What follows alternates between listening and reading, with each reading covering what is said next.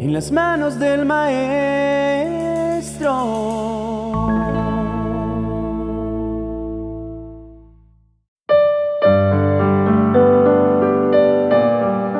El perdón de Dios es un requisito indispensable para relacionarnos con Él, porque el Señor es un ser perfecto que se relaciona con seres imperfectos como nosotros, y por eso es necesario que seamos limpios a través del perdón.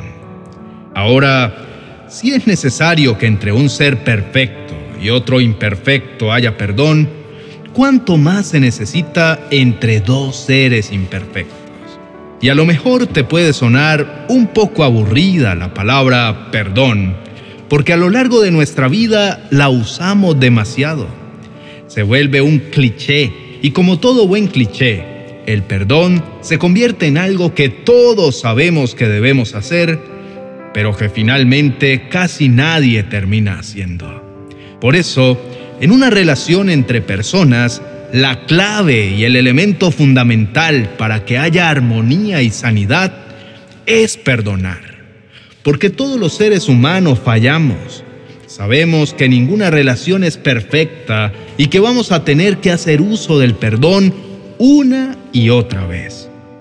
Por eso, en el momento de una boda, no debería faltar un voto donde podamos expresarle a nuestra pareja que sabemos que no fallará así como nosotros vamos a fallar, pero prometemos que la primera actitud será la de perdonar.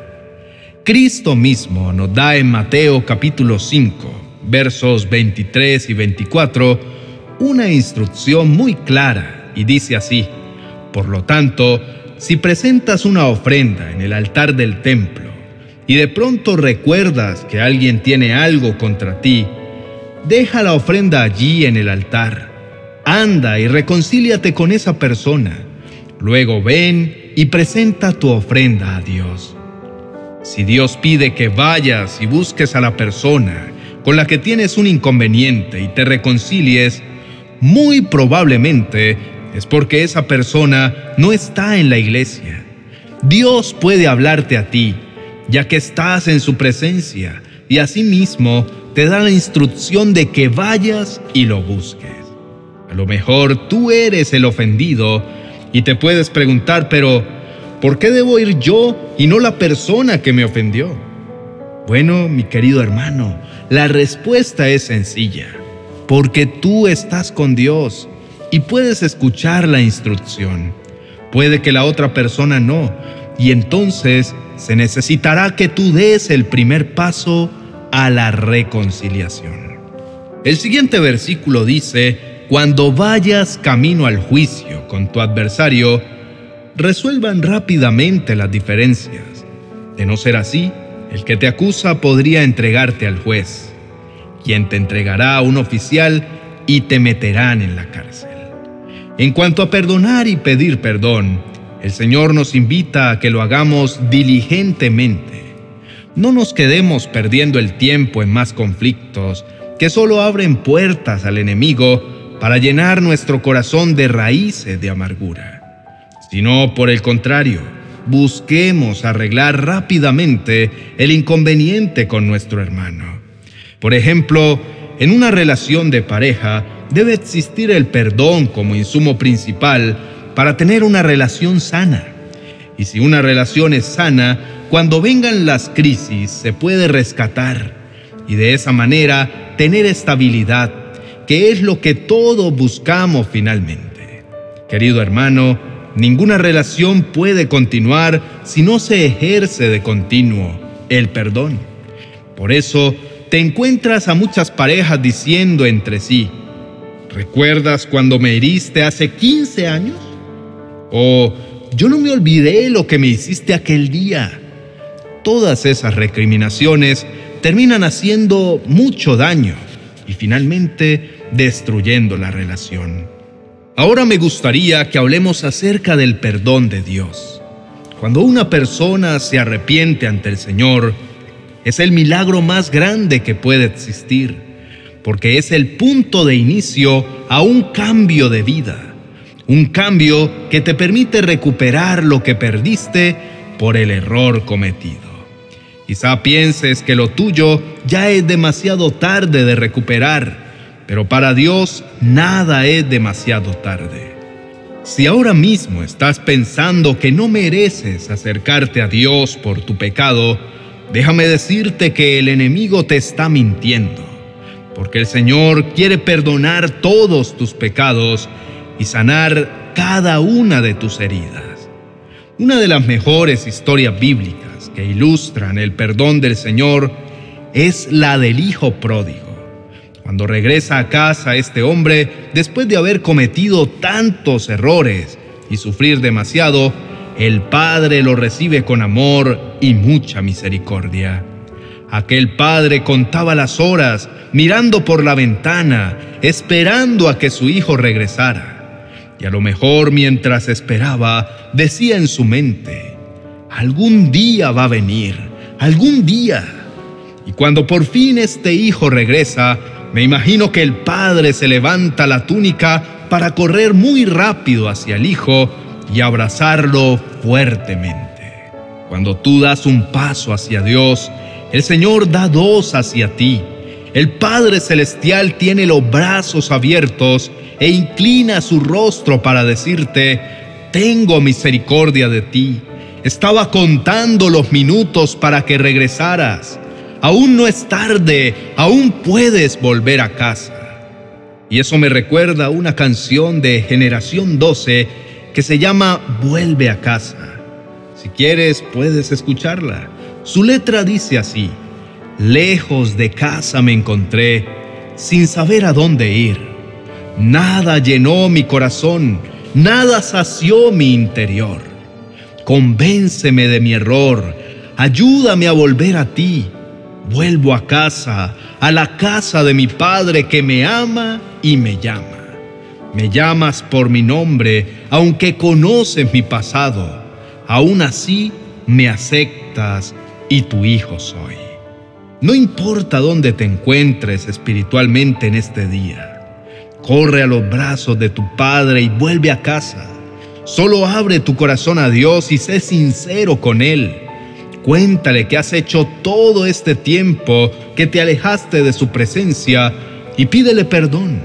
Imagínate que el perdón es el puente entre tú y Él y ambos lo están cruzando para tener un precioso encuentro.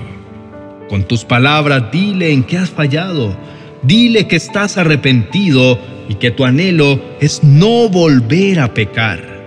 Cuando hagan eso, tu vida será cubierta de un manto rojo, que es la sangre de Cristo Jesús, la sangre que te limpia y te perdona por completo. Todo esto gracias a su sacrificio hecho por Jesús allí en la cruz. En Juan capítulo 3, verso 16 dice, pues Dios amó tanto al mundo que dio a su único Hijo, para que todo el que crea en Él no se pierda, sino que tenga vida eterna. Mi anhelo es que en este día tú puedas escuchar la voz de Dios, que pares por un momento todo lo que estás haciendo y busques en oración la voz del Señor, esa voz que sin duda alguna te va a ratificar que eres su Hijo amado y que así te sientas muy sucio, serás purificado por su preciosa palabra. Ábrele tu corazón a Jesús ahora mismo, ahí donde estás. ¿Por qué no vuelves a casa? Tú sabes que perteneces a la casa de tu Padre y Él no te va a recibir por lo mucho que puedas servirle. Él en realidad te recibe porque sencillamente eres su hijo. Así que acompáñame a hacer esta oración. Deja a un lado todas tus cargas y culpas y entra en la presencia del Señor. Oremos. Precioso Jesús, me acerco a ti con un corazón humilde que busca tu presencia, a pesar de lo culpable que me pueda sentir. Tú eres mi Salvador y creo completamente en tu sacrificio allí en la cruz para el perdón de mis pecados. En este día te pido perdón por todo lo que he venido haciendo mal Perdóname, Señor, por mis pecados. Perdóname por ofender a los demás con mis actos y mis palabras. Perdóname por alejarme de ti y perdóname por dejar que mi corazón se haya llenado de amargura. Padre, yo te pido que por tu misericordia me restaures y me sanes. Sana mi corazón herido y sana mis emociones para tener una vida que te agrade. Mi amor por ti es muy grande y hoy más que nunca anhelo volver a casa, volver a ti, pedirte perdón, abrazarte y reconciliarme contigo. Te adoro demasiado. No existe un lugar en donde quiera estar que no sea tu presencia. Hoy me refugio en tus brazos de amor y te pido que me des la oportunidad de volver a nacer para encontrarme contigo en la eternidad. En el nombre de Cristo Jesús. Amén y amén. Querido hermano, qué privilegio tan grande nos ha dado el Señor en el día de hoy al regalarnos esta hermosa palabra. Nuestro amado Padre nos ama mucho y quiere perdonar cada uno de nuestros pecados. Lo único que nos corresponde hacer es acercarnos a Él.